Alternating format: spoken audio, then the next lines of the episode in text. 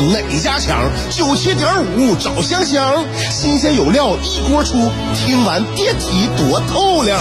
你煮挂面，香香给你握俩鸡蛋；你打麻将，香香拆庆给你点炮；你玩王者，香香负责给你码人；你喝闷酒，香香给你加俩硬菜，再陪你对饮成双。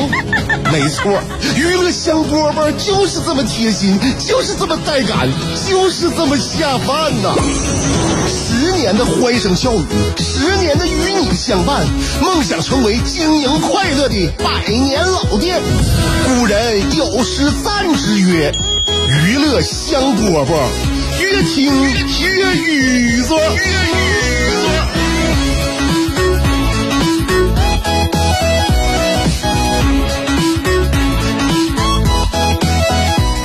香。”饽饽节目开始了，我是香香。每天下午两点钟啊，有的时候我从家里出来的挺匆忙的啊，就是也不怎么也不修边幅。但是我感觉啊，现在我有了一个小窍门就是轻轻松松就让你五分钟走出家门。我感觉卫衣这个东西啊，是个好东西。呃，不知道它是不是有什么美容的效果啊？就是。就是再蓬头垢面，你再素颜朝天的时候，我发现每次只要一穿上卫衣，就是戴个小帽啊，就非非常简单的啊，就很运动，然后也很松散的小卫衣，只要一穿上，就尤其是那种戴着帽子那种啊，戴帽就帽衫卫衣啊，我就发现了，不管当天我多邋遢、多沧桑，发型有多慌张，我就只要穿上卫衣往镜子前面这么一站，我就觉得，哎，这人看起来还算不错。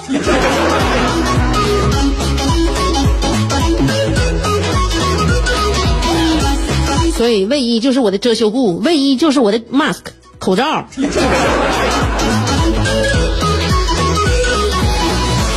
另外呢，今天这种装束呢，我感觉一会儿啊也非常适合让我做件事儿啊，做件事儿。我那个我大学同学呀，家里边生老二了，生老二了，在家里边那个也出月子了，我准备去看看他去啊，看看孕妇，就是跟大家说要有一些这个。注意事项，首先呢，如果你是一名女士的话，在看孕妇的时候，切记一定要让自己素颜，邋遢点儿，驼了点儿，臃肿点儿。啊，第一呢，我们这种素颜呢，没有那种化妆品的味道啊，没有香水的味道，头发没有就是你刚洗完的那个，就就是洗发香波的味道，所以到人家看孩子呢，不会对人家孩子啊产生一些嗅觉的干扰。啊，有的小孩你也知不知道他那个是不是过敏呢，或者咋的？你别弄太多的味儿啊，就是这香喷的去了，那不太礼貌啊，不太礼貌。另外，你得考虑到月子中那个产妇的这个心理心理变化，本来荷尔荷尔蒙就就非常的紊乱，完你再香喷漂亮，你上人家根儿嘎蹬蹬个高跟鞋去了，你你你你成何体统？你干啥来了？是不是？所以要是看这个产妇，一定就像我今天这个打扮一样，一个小卫衣，然后呢，头发完了一扎，那还有感觉脸不红心不跳，你就去，就去啊！生老二，我这是很佩服，很佩服。我们这大学同学跟我同年的生老二，家里边就真真是就是第一体格好，第二呢是精力精精力没消耗太多，精精力少。嗯，我就感觉啊，就是。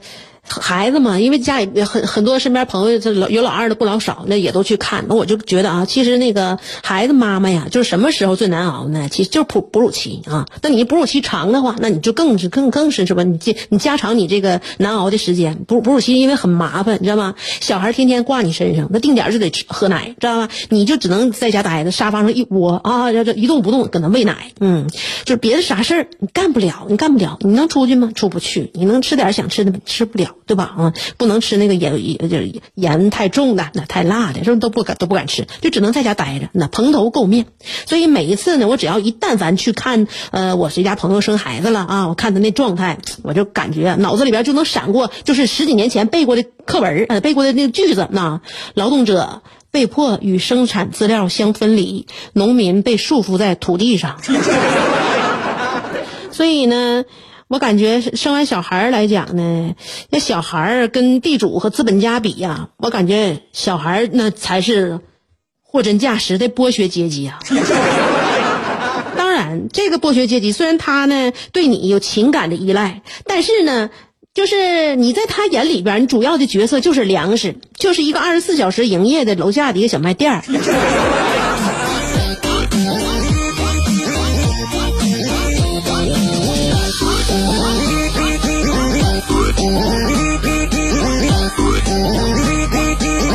所以呢，一会儿下了节目，我就准备去参观一下那被剥削阶级现在被剥削咋样了。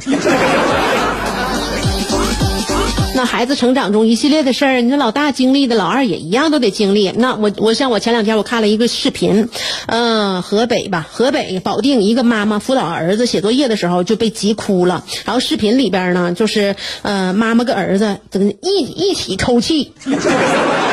也不了，不知道他他俩谁给谁整哭的啊。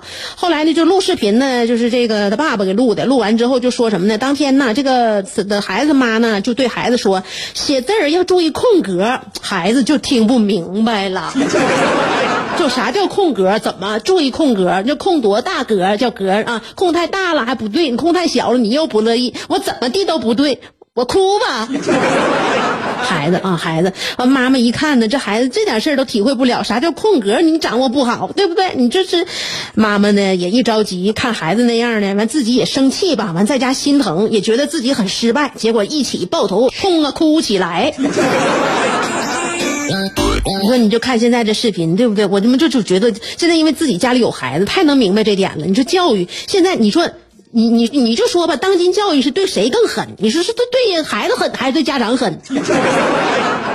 嗯，所以以前嘛，我总觉得这学习好坏，咱小时候那时候都学习好坏，不都给自己学的吗？对吧？我就想起来，我小时候那时候那个学习啊，学习。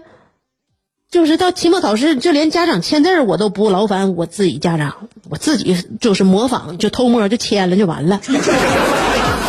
所以那个时候相比之下呀，我感觉我们那个年代很自立。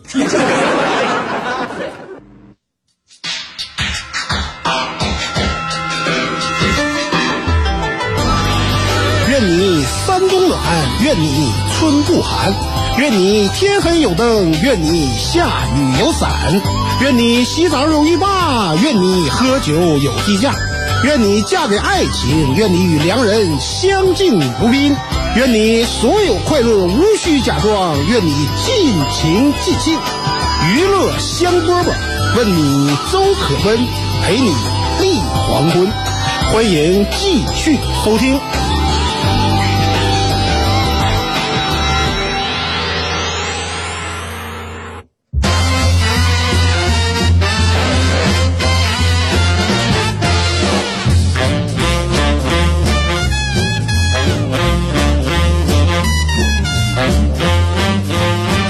才学到说到这个家长辅导孩子学习啊，现在这教育不是只对孩子狠，还对家长也挺狠的啊。因为呢，现在我们都希望孩子呢别落下，然后或者有一技之长，然后你有一技之长，他有一技之长，我们每个人都有一技之长，整的我们好像不不学点啥的话，就是被远远的甩在了后方。嗯，就我们可以不学，大家要不学都不学，你不能整的咱家搞特殊化。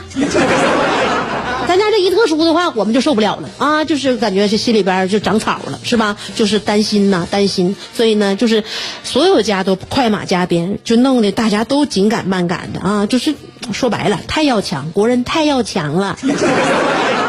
当然，这种当自强也是好的啊。就这个学习费劲的事儿呢，不单单是小孩学习费劲，他成年人有的时候他也把不过来麻，那脑袋就掰不开了，那那脑袋呀。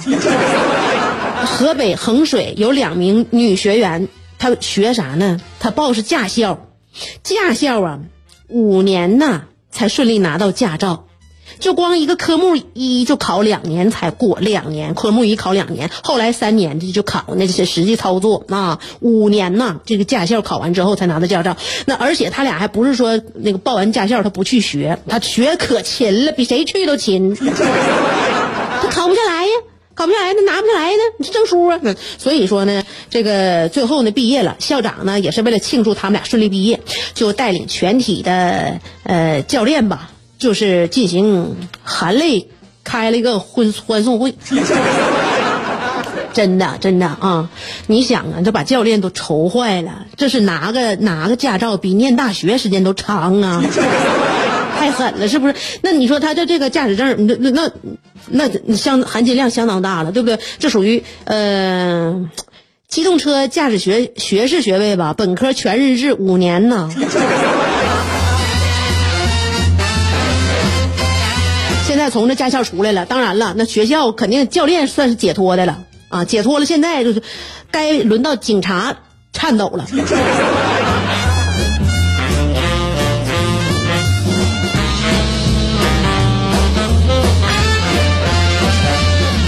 祝愿这两位小姑娘未来在这个马路上一定要一路平安呢，这真是一个真是由由衷的一个祝愿。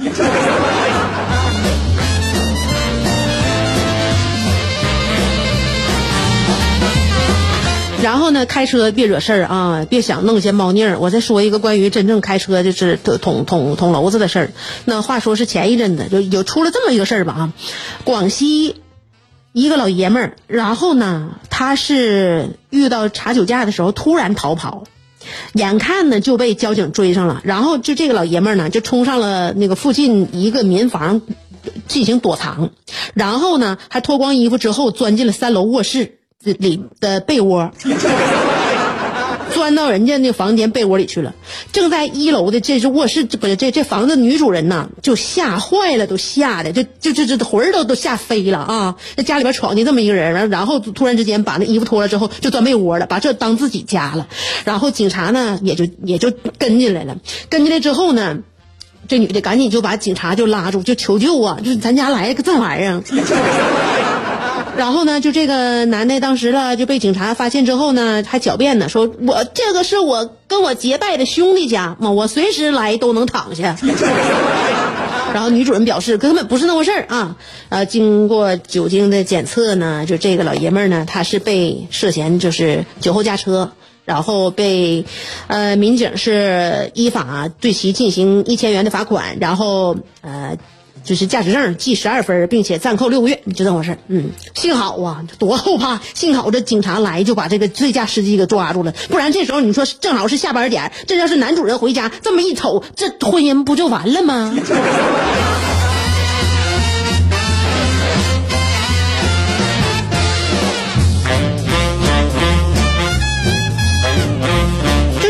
你说，你说，你说，害多少人？你说你自己喝喝酒上道，你本来你就对马路造成一些一一不良隐患，对不对？你就害别人，你怎么还能给他搅黄人家这种家庭呢？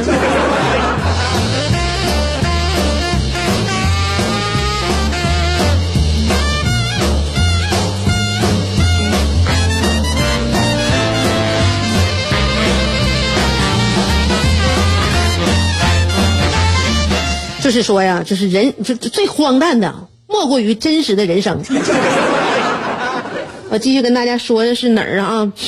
嗯，江苏有个地方叫泗洪啊，也是一个嗯，那个居民报警了，说他家里边晒的那个玉米啊被盗了，他还不是玉米棒，他是玉米粒子啊，玉米粒子被盗了，然后呢，警察就调查呀。谁呀？怎么就能把人家里边这个晒的玉米就能给偷走呢？嗯，在人家底门门口作案呢。然后民警呢就很快就把这个有个嫌疑人啊，姓刘，刘某就把他抓了。抓了之后，这刘某就就交代这个犯罪过程啊，说呢，其实他没有犯罪工具，没有工具，他就只能用手啊把地上这玉米粒儿啊捧到这个袋子里，连偷三碗呢。连偷三碗，你看这家人心也可够大的。这门口这晒的那玉米粒儿，这一一一天比一天堆儿，你这小，你估堆儿你估不出来吗？是吧？估堆儿能力太差嘛。所以呢，他就偷三天，把这玉米粒子偷跑了。嗯，然后呢，他是捧了捧了两千四百多捧啊，他可能自己也数了啊，偷走了一千二百多斤玉米。那得捧多少回呀？这就是你这再说。嗯，不说他不劳而获的话，有点委屈他了。就我感觉这是，呃，是属于挣的辛苦钱儿。所以呢，如果要是用这个词儿来形容他的话，就贪得无厌还是比较适合的。最终他也是被依法采取了刑事强制措施。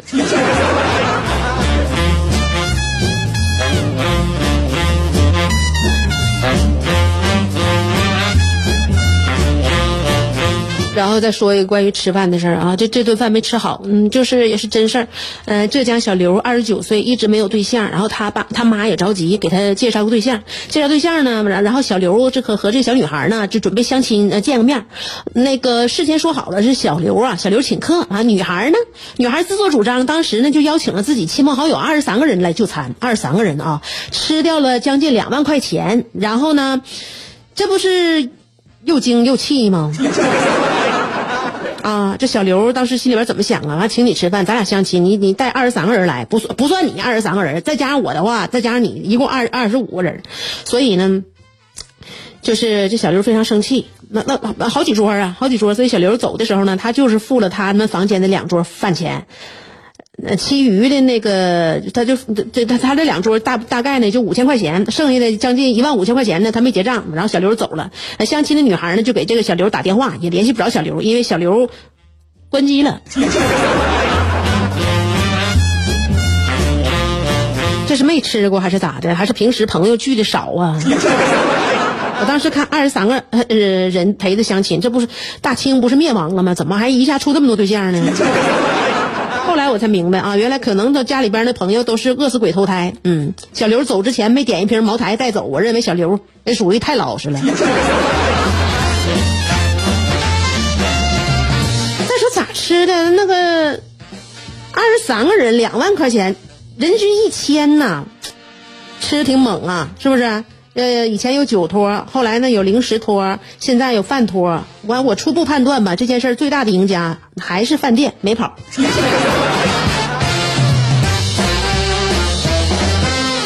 好了啊，嗯，希望大家每顿饭都是跟好人吃好饭。今天节目就到这儿，明天再见。你是不是还在被这三个问题困扰？我是谁？我在哪儿？怎么还不开饭？你是不是还在纠结，生活是应该吃七分饱，然后发展德智体美劳，还是应该酒足饭饱，然后吃鸡守塔乐逍遥？别再纠结了，生活本就是一袭华美的长袍。就算你按耐不住那日渐肥沃的裤腰，也必须收腹提臀，穿出线条，独领风骚。别再往保温杯里泡枸杞，快摘下你的面具，打消你的顾虑，和香香一起神雕侠侣。当你不快乐的时候，提香香，提香香，好使，好使。